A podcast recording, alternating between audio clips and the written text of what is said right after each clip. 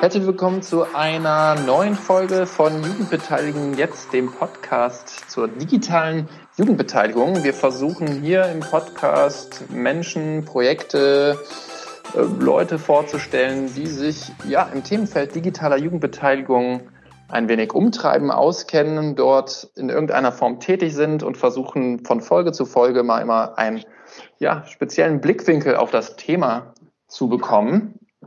Und ähm, dieses Mal äh, zugeschaltet, also sagen, ich muss direkt ein bisschen lachen, wo ich es äh, jetzt gerade ausspreche. Äh, zugeschaltet aus Köln ist Jonas Tesseling. Jonas, grüße dich. Ja, hallo Matthias. Äh, erstmal vielen Dank für die Einladung. Jetzt endlich, ich glaube, das ist dann der dritte Anlauf äh, ja, insgesamt. Ne, deswegen musste ich auch gerade schmunzeln, als du gesagt hast, endlich zugeschaltet oder jetzt zugeschaltet, dass es auch endlich geklappt hat. Und der, äh, den, äh, der geübten Zuhörerin würde es auffallen, wir sind heute nicht in gewohnter, exzellenter Tonqualität unterwegs. Ähm, wir haben so ein paar multiple technische Schwierigkeiten hinter uns, äh, wo wir das einfach sagen, das verbuchen wir mal als Lernen ab im breiteren Sinne. Äh, Genau, es ist nicht immer so ganz einfach mit der Technik, die ich hier habe, alle Menschen irgendwie zu erreichen. Und jetzt gehen wir halt Alternative. Ähm, wir sind ja nicht nur auf ein Tool angewiesen, sondern machen es jetzt gerade über unsere hausinterne ähm, Software. Zeichnen wir dieses Gespräch auf, äh, ist aber nicht explizit für Podcast-Aufzeichnung ausgelegt. Deswegen denke ich, dass äh, ja wir uns hier an dieser Stelle ein bisschen entschuldigen dafür, aber ich denke, es wird trotzdem wunderbar, wunderbar verständlich sein. Ja, Jonas, ähm, nachdem wir jetzt endlich den Einstieg gefunden haben, äh, stell dich doch mal ganz kurz vor. Also ich habe ja gerade schon gesagt, du bist aus Köln zugeschaltet und du arbeitest dort beim LVR. Was ist denn der LVR? Ja, der ähm, fangen wir ganz vorne an. Also nochmal ganz kurz, mein Name ist Jonas Teseling bin 27 Jahre alt und arbeite im LVR Landesjugendamt als Fachberater im Bereich der Jugendförderung. Und der LVR ist äh, ein Kommunalverband, ein Landschaftsverband. Davon gibt es in NRW zwei Stück und die übernehmen unter anderem auch die Aufgaben eines Landesjugendamtes. Das ist in anderen Bundesländern anders geregelt. In NRW aufgrund der Größe des Bundeslandes und der Einwohnerzahl hat man sich entschieden, da zwei zu machen damit, die Zuständigkeits, damit der Zuständigkeitsbereich nicht zu groß wird. Aber auch das bedeutet immer noch, dass der Landschaftsverband Rheinland, bei dem ich tätig bin, ist etwas größer als der LVR, einwohnerzahlmäßig, nicht flächenmäßig und hat auch immerhin noch neun Millionen Einwohner im Einzugsgebiet. Ähm, genau, meine Aufgaben sind als Fachberater im Bereich der Jugendförderung, ähm, dass ich zum einen ähm, Projekte begleite auf kommunaler Ebene, und auf Landesebene, ähm, die sich mit allen möglichen Bereichen aus der Jugendförderung, also alle Paragraphen 11 bis 14 des SGB 8 beschäftigen. Ähm, speziell bin ich für ländliche Gebiete und ländliche Räume zuständig ähm, und im Projekt Eigenständige Jugendpolitik tätig. Von daher kann man so ein bisschen sagen, dass mein Spezialgebiet Jugendbeteiligung ist, äh, Partizipation von Kindern und Jugendlichen und dann auch nochmal eventuell etwas spezifischer für den ländlichen Raum, aber auch weitere Bereiche wie offene Kinder- und Jugendarbeit, ähm, Jugendsozialarbeit auch ein Stück weit, ähm, Kooperation, Jugendhilfe, Schule gehören auch zu meinem Tätigkeitsbereich. Es kommt halt immer darauf an, was die Kommunen, also die kommunalen Jugendämter und die freien Träger vor Ort auch anfragen, welche Unterstützungsbedarfe sie haben. Ich meine, es gibt ja schon mal einen ganz guten Eindruck und Überblick. Vielleicht ähm, zoomen wir an die eine oder andere Stelle nochmal im Gespräch rein. Also nochmal kurz zurück. Ihr seid zweigeteilt in, äh, in NRW. Also es gibt zwei Landesjugendämter. Auf der, aufgrund der Größe des Bundeslandes und der, der, der Menge an Menschen, die im Bundesland wohnen oder warum ist das so? Also die Gründe, die ich darüber immer wieder gelesen habe, warum man sich ähm, bei der Neugliederung der Bundesländer und damit auch der ganzen ähm, überregionalen Behörden, also Ministerien und so weiter entschieden hat, war wirklich die Größe des Bundeslandes. dass man gesagt hat, man möchte es bei den Landschaftsverbänden, die es in der Form oder in einer ähnlichen Form schon gab, möchte man die Landesjugendämter anschließen. Und dadurch hat sich dann diese zwei, ich nenne es jetzt einfach mal Zweigliedrigkeit ergeben, dass man das eine im, in Köln beim LVR angesiedelt hat und das andere beim Landschaftsverband Westfalen-Lippe. Die sitzen in Münster und haben da auch ähm, ihre Geschäftsstelle. Okay, und ähm, das heißt, ihr seid dann im Grunde genommen so eine Art Meta-Jugendamt, was sich mit den Fragestellungen und Themen der kommunalen Jugendämter befasst und seid dort Ansprechperson? Genau. Also es gibt, ähm, es gibt im SGB 8 den gesetzlichen Anspruch, für die Jugendämter Fachberatung bekommen zu können. Also es muss eine überregionale Behörde geben, ob das dann Landesjugendämter sind oder beispielsweise auch die Ministerien direkt machen. Das ist, wie gesagt, von Bundesland zu Bundesland dann auch ein Stück weit anders, in den Stadtstaaten ja auch nochmal ganz, wieder ganz anders geregelt. Ähm, aber es muss oder sollte eine, ähm, eine Beratungs, ich nenne das einfach mal eine Beratungsstelle für die äh, kommunalen Jugendämter geben. Und da haben sich halt auch die Landschaftsverbände angeboten, weil das auch kommunale Körperschaften sind, in denen beispielsweise auch ähm, andere Bereiche wie Psychiatrien und so weiter angesiedelt sind, die auf kommunaler Ebene gar nicht zu leisten wären, also Aufgaben, die auf kommunaler Ebene nicht zu leisten wären, halt überregional dann anzubieten. Und daher ähm, machen wir, äh, also entwickeln und führen Fortbildung für Fachkräfte aller möglichen Bereiche, also bei uns jetzt halt im Bereich der Kinder- und Jugendförderung durch. Wir organisieren Fachveranstaltungen, ähm, wir bereiten Wissen auf, also wir haben ja auch ein eigenes, ähm, eine eigene Zeitschrift, wo dann auch Buchrezensionen aus, aus dem wissenschaftlichen Bereich drin vorkommen. Wir organisieren Arbeitskreise für die Jugendpflegerinnen und Jugendpfleger der verschiedenen Kreise und ähm, der, der, Jugendämter. Also das ist ein breites Potpourri an, an Aufgaben, was, äh, was wir hier im Landesjugendamt beziehungsweise speziell wir in der Jugendförderung halt abliefern. Äh, und was ähnliches gibt es halt auch für die Bereiche des ASD oder für den Bereich äh, der äh, Kitas und der Kindertagespflegen, äh, Kindertagespflege aber das sind dann andere Fachbereiche bei uns, beziehungsweise andere Abteilungen, nicht Fachbereiche. Okay, das heißt, ähm, wenn ich mir so ein Organigramm vorstelle von so einem Landesjugendamt, ich habe gerade die Website hier auch geöffnet, kann man dich einkategorisieren an in den Teil, so sagst es, sagt es, sagt es, es ja gerade eben schon, Jugendförderung und dort äh, finde ich dann auf der linken Seite das Projekt beziehungsweise den Stich äh, Unterpunkt eigenständige Jugendpolitik und Partizipation. Das ist im Grunde genommen dann dein, dein Projekt und dein täglich Brot und Aufgabenfeld im LVR momentan. Ein Großteil, genau, ja.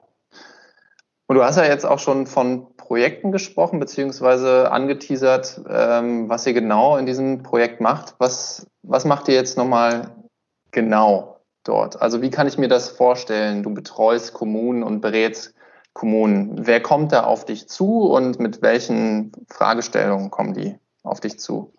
Genau, da müssen wir ein bisschen differenzieren. Auf der einen Seite halt unsere Projektarbeiten und auf der anderen Seite unsere äh, Dienstleistungen.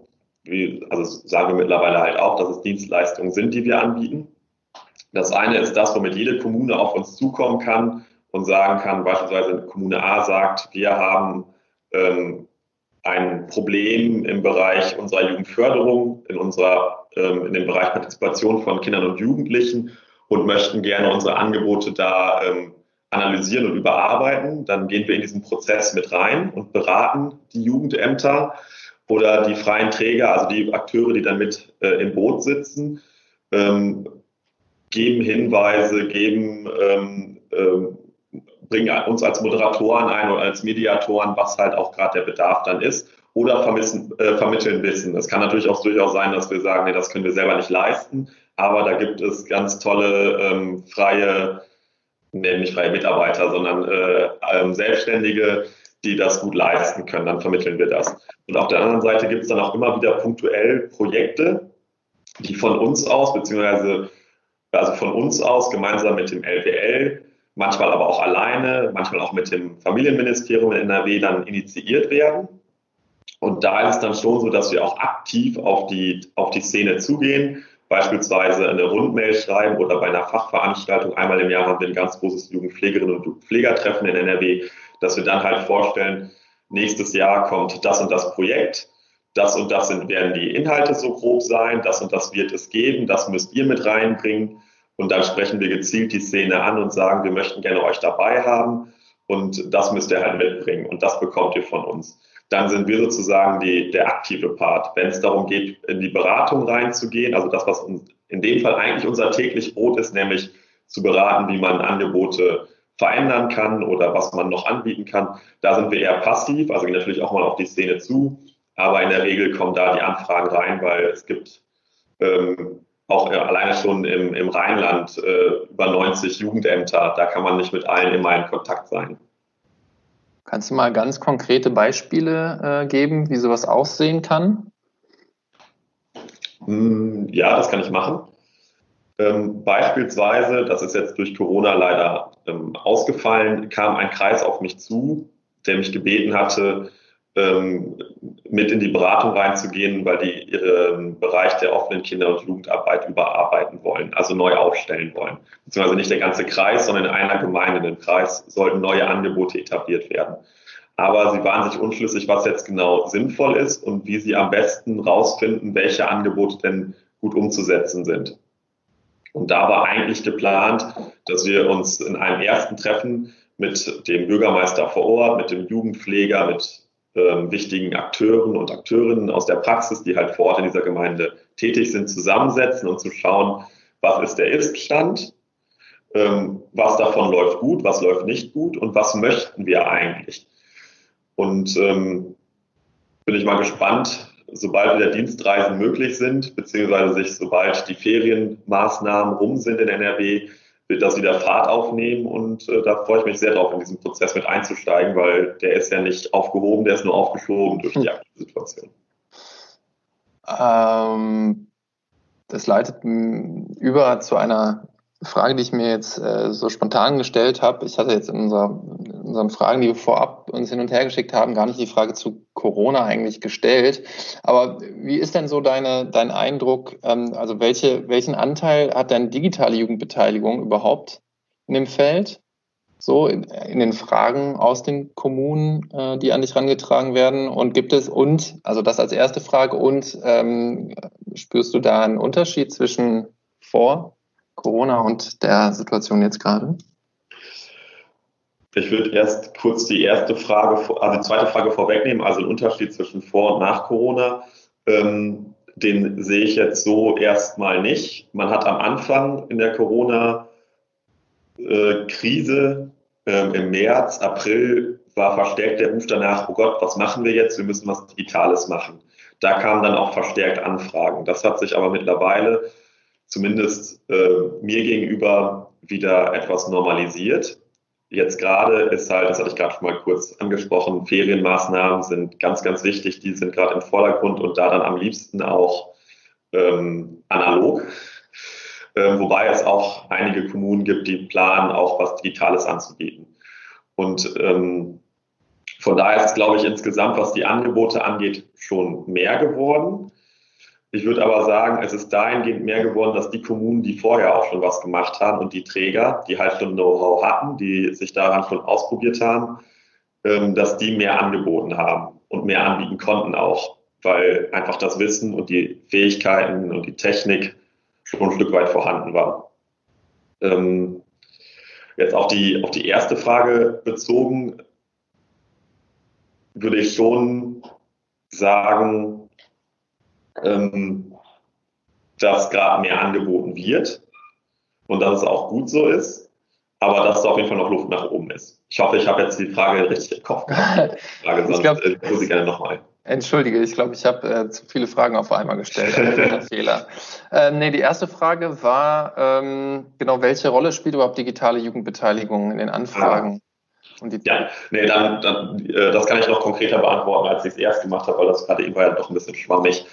Ähm, in Kommunen, ähm, die halt vorher schon was angeboten haben, spielt es schon eine Rolle. Gerade ähm, wenn es um, ich würde sagen, wenn es um eine organisierte digitale Jugendbeteiligung geht, beziehungsweise wenn es um eine organisierte Jugendbeteiligung geht, im Sinne von, dass da ein ähm, Schülerparlament vorhanden ist oder ein Kinder- und Jugendparlament, dann wurden verstärkt ähm, digitale äh, Methoden eingesetzt, um das auch weiter durchführen zu können. Alles, was eher ähm, auch mit Marginal also digitale oder Partizipationsangebote für marginalisierte Gruppen von Kindern und Jugendlichen betrifft, da ist es eher schwieriger oder war es eher schwieriger, digitale Angebote zu machen, haben auch einige versucht. Ähm, aber es lag, es, es lag ganz viel daran oder es liegt ganz viel daran, ob das umgesetzt wurde oder wird, was für Personen ähm, in der Verantwortung sind. Kennen die sich selber damit aus?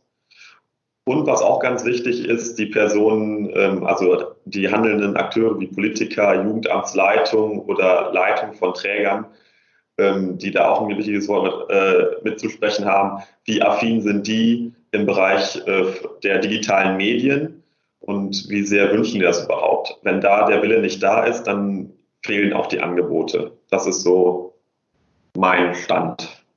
Erkennst du denn da einen Bedarf, also direkt oder implizit in, in, in NRW oder im Bereich des LVRs? Ein Bedarf in welcher Hinsicht? Zum Beispiel nach ähm, Qualifizierung. Also generell an, an ähm, ich sage es mal konkret. Also es gibt viele äh, Multiplikatoren in unseren Workshops, die zum Beispiel in so einer Abfrage angeben, ähm, ich würde gern, kann aber nicht. Ich habe Angst, dass mich das überfordert. Äh, Finde ich spannend. Ich brauche mehr Qualifizierung zum Beispiel. In deinem Hinblick oder gibt es auch sowas wie ein, so eine Abwehrhaltung, so einen brauchen wir nicht, haben wir früher nicht gebraucht. Ähm, Sie sollen sich mal im Real Life treffen. Da brauchen wir jetzt keine digitalen Methoden. Weißt du, was ich meine? Ja, ähm, ich glaube, es wäre jetzt zu leicht gesagt zu sagen, dass es nur an der Qualifizierung liegt. Ich, das ist ein wichtiger Punkt. Ich habe das selber im Studium so wahrgenommen und ich habe jetzt auch noch durch meine Arbeit auch mit Hochschulen zu tun, ähm, die ja auch das gleiche Problem haben, wie, wie kriegt man äh, digitale Lehre hin und wo dann die Antwort irgendwie immer lautet eine Videokonferenz, aber das ist ja auch nicht unbedingt alles. Ähm, also es fehlt auf jeden Fall an Qualifikation, auch an Weiterqualifikations, nicht an Möglichkeiten. Ich glaube, da gibt es schon einiges. Ähm, aber das muss ja auch immer bewilligt werden. Also wenn man jetzt bei öffentlichen Trägern ist, auch bei freien Trägern, dann ist immer ein bisschen die Frage, wird das bewilligt oder werden die, Schwerpunkte für eine Qualifikation dann woanders gesehen, sodass man eher gesagt wird, es wird ähm, eine systemische Weiterbildung finanziert, anstatt ähm, eine, eine Multiplikatorenschulung im digitalen Bereich. Ähm, dann fehlt es aber auch an technischer Ausstattung vor Ort. Das habe ich ganz deutlich festgestellt, wenn es um unsere eigenen Angebote auch geht, die wir gemacht haben für die Jugendpflegerinnen und Jugendpfleger beziehungsweise für die Mitarbeiterinnen und Mitarbeiter freier Träger vor Ort, dass schon häufig auch mal die Rückmeldung kam, ich würde gerne an Ihrer Videokonferenz teilnehmen, an Ihrem Arbeitszirkeltreffen, an Ihrem Workshop, was auch immer. Ich kann aber nicht. Oder es kam die Rückmeldung, ich kann nur von zu Hause aus teilnehmen, möchte ich aber nicht. Und das sind für mich alles Gründe, die ich dann auch verstehen kann. Ich habe selber auch viel von zu Hause aus gearbeitet und viel auch meine eigenen Geräte zur Verfügung gestellt. Und ich habe auch für mich selber gemerkt, nach einer gewissen Zeit hat sich dann auch bei mir so ein bisschen eingeschlichen, so, hm, ich mache das jetzt seit zwei Monaten, fast jeden Tag, dass ich meine privaten Geräte bereitstelle. Möchte ich das weiterhin noch unbedingt machen? Ähm, also da fehlt dann auch teilweise die technische Ausstattung und das ist ein Punkt, ähm, den kann man auch nicht von jetzt auf gleich lösen. Das hat man ja auch gesehen, wenn ich es richtig mitgekriegt habe, Technikpreise sind in den letzten Monaten wieder gestiegen, weil die Nachfrage so gestiegen ist. Ähm, das ist ein Punkt, ähm, da, da können auch nur die Jugendpflegerinnen und Pfleger und auch die Fachkräfte aus der Praxis nur bedingt was dafür. Also es liegt nicht nur daran, dass das Wissen fehlt und die Motivation vielleicht auch nicht immer da ist, sondern auch, dass ähm, die Möglichkeiten dann auch der Umsetzung im Vor- und im Nachhinein teilweise noch sehr kompliziert sind. Ja, das, das erfahren wir jetzt auch in den letzten Monaten. Äh, da muss man ja nicht nur auf digitale Jugendbeteiligung schauen, sondern auch an die ganzen Konferenzen und Veranstaltungen, die man so wöchentlich besucht. Und ähm, auch unser Podcast ist da eigentlich eine ganz gute, ganz guter äh, Hinweis drauf, dass da vor allen Dingen in technischer Infrastruktur sehr viel versäumt wurde. Bin ich, bin ich ganz bei dir. Aber ähm, äh, Nochmal kurz zurück. Ich hatte, ich, mir, mir kam so, so, eine Frage auf vorhin, wo du gesagt hattest, ähm, zum Beispiel, dass Jugendliche, die sowieso schon schwieriger zu erreichen sind, noch andere Dinge irgendwie brauchen, als rein über Videokonferenz zu erreicht zu werden oder dass es halt schwieriger ist, äh, gewisse Zielgruppen zu erreichen. Da stellte sich mir die Frage, weil du so ein paar Beispiele aufgezählt hast von Jugendparlament und so weiter und so fort, die dann mit digitalen Tools auch umgesetzt wurden. Hast du irgendwelche äh, Erfahrungen beziehungsweise gibt es Erfahrungen bei euch im Bereich mal, alternativer Beteiligungsformen oder betrifft es eigentlich immer die klassischen Beteiligungsformate wie Parlamente, Räte und so weiter und so fort? Da kann ich zum Glück jetzt mal sagen, dass ich da ein paar alternative Sachen kennengelernt habe, die mir auch sehr gut gefallen. Ähm, es gibt in unserem, also im Rheinland ähm, speziell ähm, eine Kommune, eine Stadt, die ähm, nicht nur die klassischen, und das soll jetzt nicht abwertend klingen gegenüber denjenigen, die ein äh, klassisches Kinder- oder Jugendparlament haben, das ist eine wichtige Institution, nein, nein, nein. Ähm, sondern ähm, eher positiv in dem Sinne, dass, ähm, dass sie auch nochmal versuchen, darüber hinaus ein anderes Konzept zu fahren. Und äh, wo, wo es mehr danach geht, wir versuchen ähm, als relativ starker öffentlicher Träger Partizipation voranzutreiben und dann auch ähm, als eine wesentliche Zielgruppe gesagt haben, um in unserer Stadt das gesellschaftliche Klima ähm, zu verbessern, ähm, auch die marginalisierten Gruppen konkret ins Auge zu fassen. Und da gibt es dann verschiedene Ansätze. Ich kenne jetzt auch nicht alle, die sind da sehr breit aufgestellt, ist so mein Eindruck. Aber ähm, eine Sache war beispielsweise, dass sie konkret mit Jugendlichen, die auf einem öffentlichen Platz immer wieder gesessen haben und dann auch in Konflikten mit den Anwohnern und mit den, ähm, mit den Gewerbetreibenden vor Ort halt immer wieder geraten sind. Also dieses klassische, was man aus anderen, was sicher äh, Fachkräfte aus anderen Städten genauso kennen, dass man irgendwie dazugerufen wird, so hier haben wir eine Gruppe Jugendlicher, die wissen nicht wohin mit sich so, das ist ja häufig das Klischee dann. Und die machen hier nur Lärm und Schmutz und, ähm, und Schaden dem Stadtbild. Ähm, und die, dieser Gruppe haben sie sich dann halt konkret angenommen und dann auch ähm, nicht nach dem Motto so, ja, wir machen jetzt was mit euch, damit ihr bloß woanders hinkommt, sondern äh, wir, wir möchten gerne mit euch in den Dialog treten, um mit euch gemeinsam zu schauen, wie sich unsere Stadt verändern kann und was ihr dazu beitragen könnt. Oder was ist auch schon gut und was möchtet ihr gerne, was, äh, was weiter ausgebaut wird oder was noch ähm, vorangetrieben wird. Und äh, das war schon sehr interessant, sich da ähm, auch mit den, ähm, mit den Personen vor Ort dann halt auszutauschen und auch zu sehen, was dabei rausgekommen ist. Wir haben auch irgendwann dann ein, ein Image, nicht ein Imagefilm, ein, ein Film gedreht, wo dann auch explizit mit den Jugendlichen oder mit den interessierten Jugendlichen dann auch gearbeitet wurde. Wo war das genau? Das war in, äh, in Solingen, Stadt Solingen. Ähm, und du würdest sagen, das ist so ein Best-Practice-Projekt. Gibt es da ähm, irgendwie Online-Links oder so weiter, so ein paar weiterführende Infos für unsere Zuhörerinnen? Oh, das ist gerade eine gute Frage. Es müsste wahrscheinlich was online geben. Ähm, ich bin mir noch nicht ganz sicher. Ähm, könnte ich aber auch gerne sonst nochmal nachschließen und da mal Future? Nach, ja. Wenn Demokratie leben lernt gut, dann ist es doch schon, schon drin. Okay, cool. Dann nehmen wir das äh, in unsere Show Notes auf. Hast du noch andere Best Practice äh, Beispiele, wo du sagst, das ist, das war so richtig cool, da könnten sich andere Kommunen oder andere vielleicht ein Beispiel dran nehmen oder daraus lernen? Ähm, ich weiß, bin mir nicht ganz sicher, inwieweit man da Informationen zu findet. Es war jetzt eher aus unserem Projekt ähm, eigentlich in der Jugendpolitik habe ich davon, äh, habe ich das mitbekommen. Ist zum einen äh, die Stadt Goch die ähm, haben verstärkt äh, Kinder und Jugendliche auch befragt, wenn es darum geht, das Radwegenetz auszubauen. Ähm, da kann ich jetzt aber ad hoc nicht genau zu sagen, inwieweit dann deren Meinung auch immer mit eingeflossen ist oder ob es erstmal nur eine Befragung war und man davon Aspekte hat einfließen lassen. Ähm, das fand ich sehr positiv, weil da schon frühzeitig dann auch mit dem Bauamt zusammen, ähm, also ämterübergreifend, ähm, Beteiligung und Partizipation versucht wurde umzusetzen. Ähm, oder auch die Stadt Langenfeld. Die, ähm, mit denen arbeite ich auch im Moment intensiv zusammen. Die sind bei uns im Projekt auch sehr aktiv. Ähm, die haben ähm, mit dem äh, Schülerinnen- und Schülerrat der Stadt ähm, und weiteren interessierten Jugendlichen ähm, haben die eine digitale Rathaustour erarbeitet. Die soll diesen Sommer irgendwann an den Start gehen oder ist jetzt an den Start gegangen.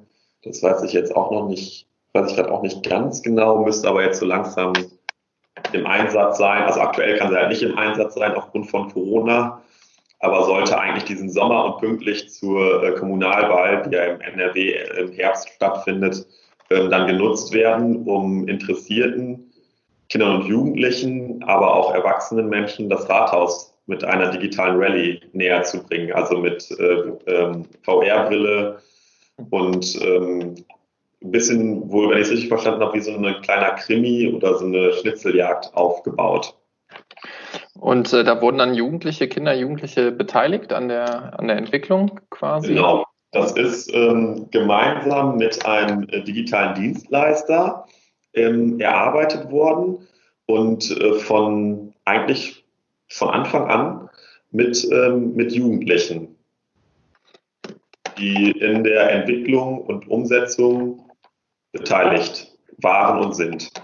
Und dann wahrscheinlich auch ähm, nachher, wenn es um die Umsetzung geht vor Ort, dass die halt dann auch die, äh, ich glaube, mit den Mitarbeitern von diesem Dienstleister zusammen dann auch diesen Stand im Rathaus, beziehungsweise es kann, glaube ich, auch als mobiles Angebot genutzt werden, dass man das auch vor Ort in Jugendzentren oder auf Marktplätzen oder ähnlichem dann anwenden kann ähm, dann auch den Leuten erklärt wird und dann mit denen gemeinsam diese Tour gemacht wird. Okay, cool. Da schauen wir natürlich auch nach, ob wir in irgendeiner Form weiterführende Links und Literatur dazu finden. Ähm, spannend finde ich äh, auf jeden Fall auch, ähm, man oft auch, ich habe jetzt in unterschiedlichen Bundesländern so recherchiert, dann auf der Ebene dann auch einfach keine Infos mehr findet. Ich glaube, da können auch noch viele Leute lernen, äh, sag ich mal, dass Beteiligung vielleicht auch bei der Information im Netz anfängt, sei es auf einer Webseite oder noch besser natürlich auf den Kanälen, die Jugendliche betreffen. Ja, da sind wir sowieso bei einem, bei einem wichtigen Punkt und ähm, ich glaube, da kann sich auch ganz viele Institutionen insgesamt nicht, also viele Institutionen auch nicht rausziehen, oder da möchte ich auch keine Institution rausnehmen, dass ähm, was die Informationsweitergabe und auch die Aufbereitung schon angeht, ähm, schon häufig noch mal mehr, mal weniger Luft nach oben da ist. Das ist auch bei uns im, im Projekt ähm, auch, das wird auch immer wieder wiederholt, beziehungsweise auch das, was wir mit den Kommunen besprechen, wenn wir im Beratungsgespräch drin sind, dass ähm, es nicht mal darum geht, zwingend, wenn es um Kinder- und Jugendbeteiligung geht, dass wenn ähm, Kinder und Jugendliche ähm, in einem Partizipationsprozess ähm, ihre Ideen und Anregungen einbringen, dass die alle umgesetzt werden müssen, sondern auch, dass es wichtig ist, darüber zu informieren, wie ist der aktuelle Stand. Wenn, wenn gefragt wird, wie könntet ihr euch vorstellen, wie dieser Platz genutzt wird. Wir möchten, also kennt man aus vielen Kommunen, die sagen, wir haben ja einen Platz und wir möchten den gerne für Kinder und Jugendliche nutzbar machen. Wie möchtet ihr ihn nutzen? Und dann wird da eine große Umfrage gemacht und dann idealerweise ist dann noch der Bürgermeister dabei oder die Bürgermeisterin, die dann das Ganze unterstützt. Und dann hört man nach der Umfrage nichts mehr. Zwei, drei Jahre lang da fehlt dann auch irgendwann die Lust der Jugendlichen. Dann sind die, die es wirklich noch genutzt hätten, wahrscheinlich, sind nach, äh, sind nach drei Jahren dann eventuell auch schon weg, weil die Jugendphase ist jetzt auch nicht unbedingt immer die längste, ist ja alles ähm, absehbar. Die geht dann über fünf, sechs Jahre, die die Jugendlichen dann noch in der Stadt verbringen. Und wenn dann drei Jahre nichts passiert in einem Bauprojekt oder in, äh, auf einem, äh, in einem Projekt, wo es um einen öffentlichen Platz für Kinder und Jugendliche geht, ähm, dann ist das halt für die schon eine Ewigkeit. Und das sorgt für Re Resignation. Und ich meine, da gibt es ja auch Studien zu, die sagen es ja auch ganz gut, dass Kinder und Jugendliche, die positive Erfahrungen machen, wenn es um Beteiligung und Partizipation geht, später auch mehr Interesse für äh, äh, das politische System und Demokratie im Allgemeinen haben. Also es wäre nicht nur nicht nur ähm, etwas, was man als gesetzlichen Auftrag verstehen sollte, beziehungsweise äh, was halt in SGB 8 ja auch, ähm, auch festgeschrieben mhm. ist, mhm. sondern auch etwas, was Teil von Demokratiebildung sein sollte, was ähm, eigentlich im Sinne unserer Gesellschaft sein sollte, damit man dieses System, wie wir es haben, auch möglichst lange noch so haben. Was meinst du, woran liegt das und was bräuchte es an dieser Stelle? Also zu dem Beispiel gerade, dass dann irgendwie die Luft, äh, es hört sich ja immer so an, als sei die Luft irgendwie raus ähm, an der Stelle. Was meinst du, woran liegt es und was, was bräuchte es an der Stelle?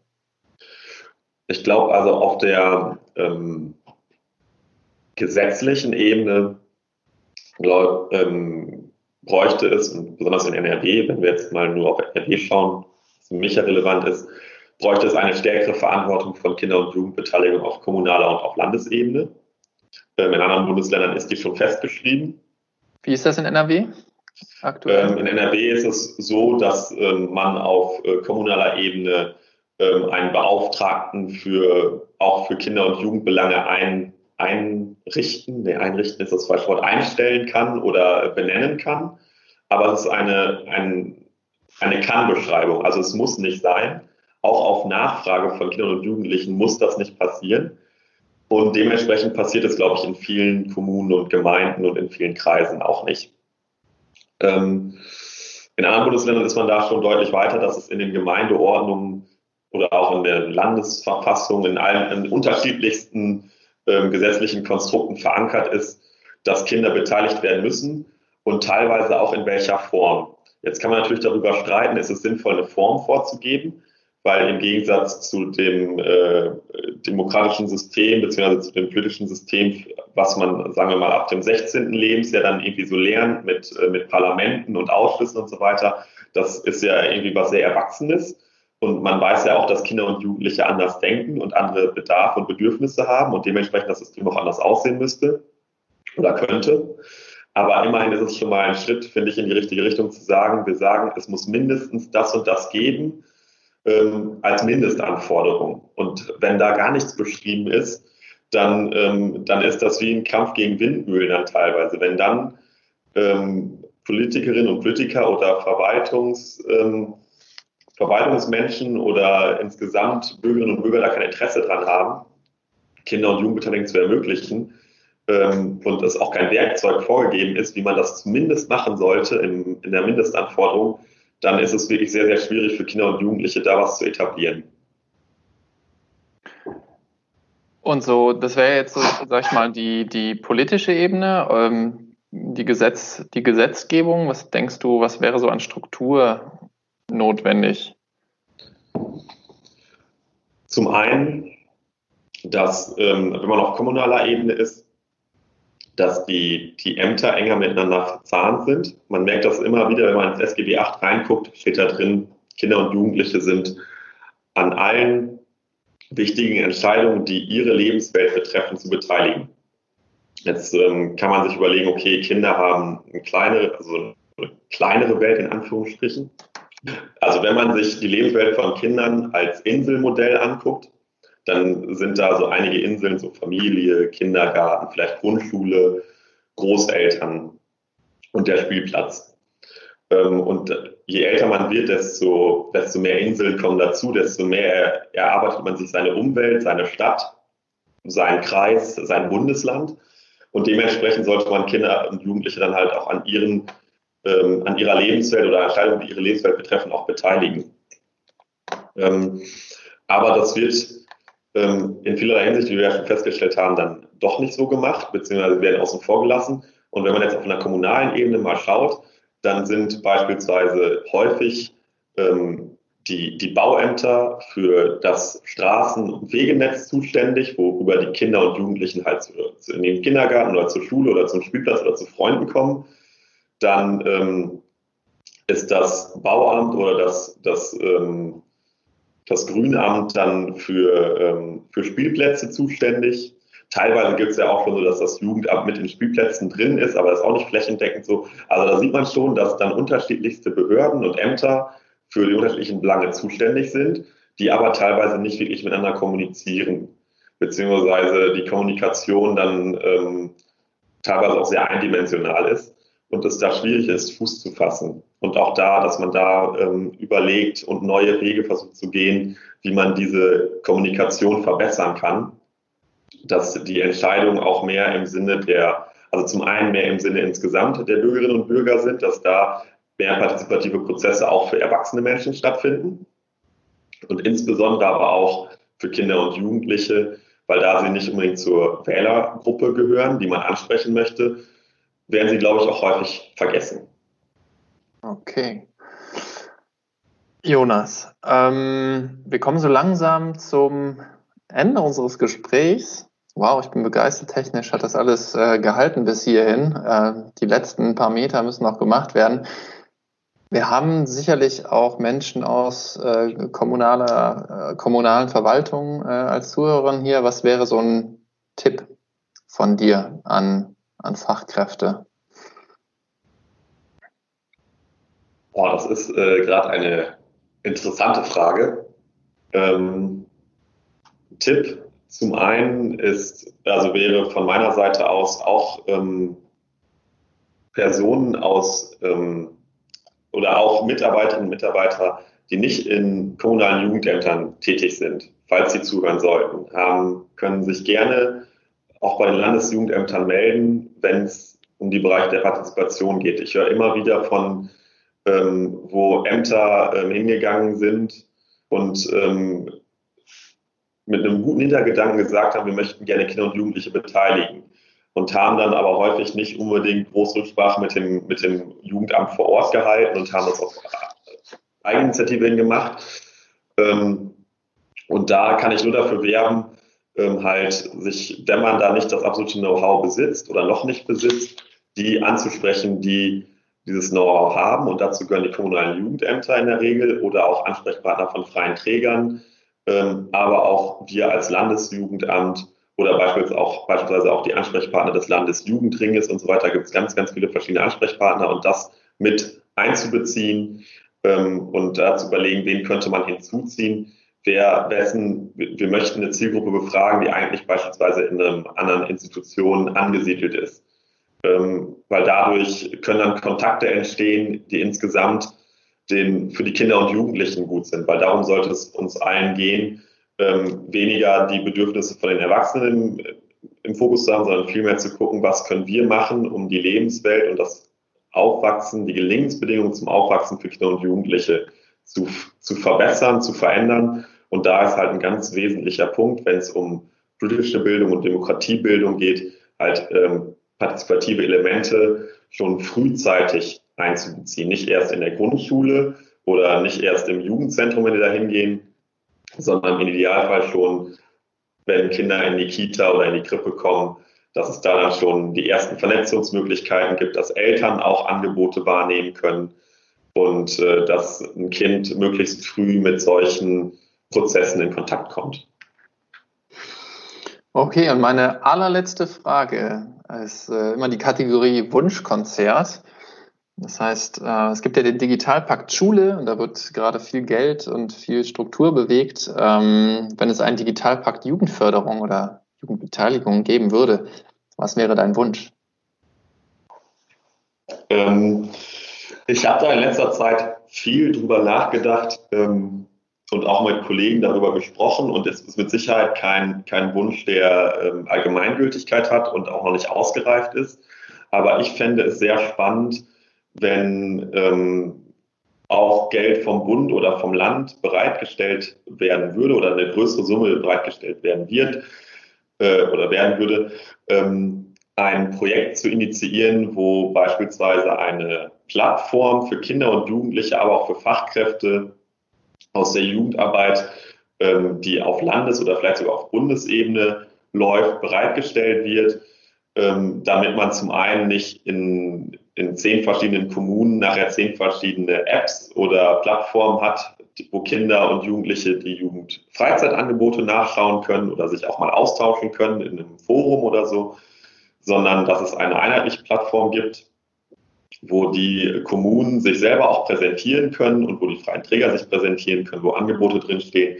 Und dass wenn ein Jugendlicher aus Düsseldorf sagt, hey, ich möchte heute mal gerne mit Freunden vielleicht nach Köln fahren und da vielleicht auch, irgendwie habe ich Lust, Fußball zu spielen und dann einfach in so einer App oder im Internet nachzugucken, was gibt es in Köln ohne dass man dann erstmal googeln muss, was gibt es da überhaupt für eine App, sondern einfach mit der App, in der man auch in Düsseldorf unterwegs ist, danach gucken kann, was gibt es in Köln oder was gibt es in Essen oder was gibt es in Hamburg. Das wäre sowas, was ich auf digitaler Ebene sehr interessant finden würde, ob das was wäre, was äh, die Jugendförderung auch voranbringt. Spannend. Äh, ich glaube, an der Stelle gäbe es eigentlich ganz viel Diskussionsbedarf, weil es ja auch sehr ähm, äh, divers gesehen wird. Es gibt ja diese ganzen ähm, Plattformen und unterschiedlichen äh, Zugänge äh, und Übersichten, was man wo, wie, wo machen könnte. Ähm, deswegen wird ja auch immer diese einheitliche Plattform auch gerne mal ähm, schon an, an der einen oder anderen Stelle irgendwie benannt, aber auch gleichzeitig auch sehr kritisiert. Ja. Ähm, genau, nicht, nicht wieder eine neue Plattform. genau, aber ich möchte es auch, einfach, möchte es einfach bei deinem Wunsch auch einfach belassen, weil der ist, also der ist ja einfach auch äh, total nachvollziehbar und ja, bedanke mich total, Jonas, und freue mich total, dass es endlich funktioniert hat vor der großen Sommerpause mit unserem Gespräch. Das war Jonas vom LVR. Ich bedanke mich recht herzlich und äh, sage Tschüss und bis zum nächsten Mal. Tschüss. Danke und tschüss. Okay, ich beende jetzt die Aufzeichnung. Wir können jetzt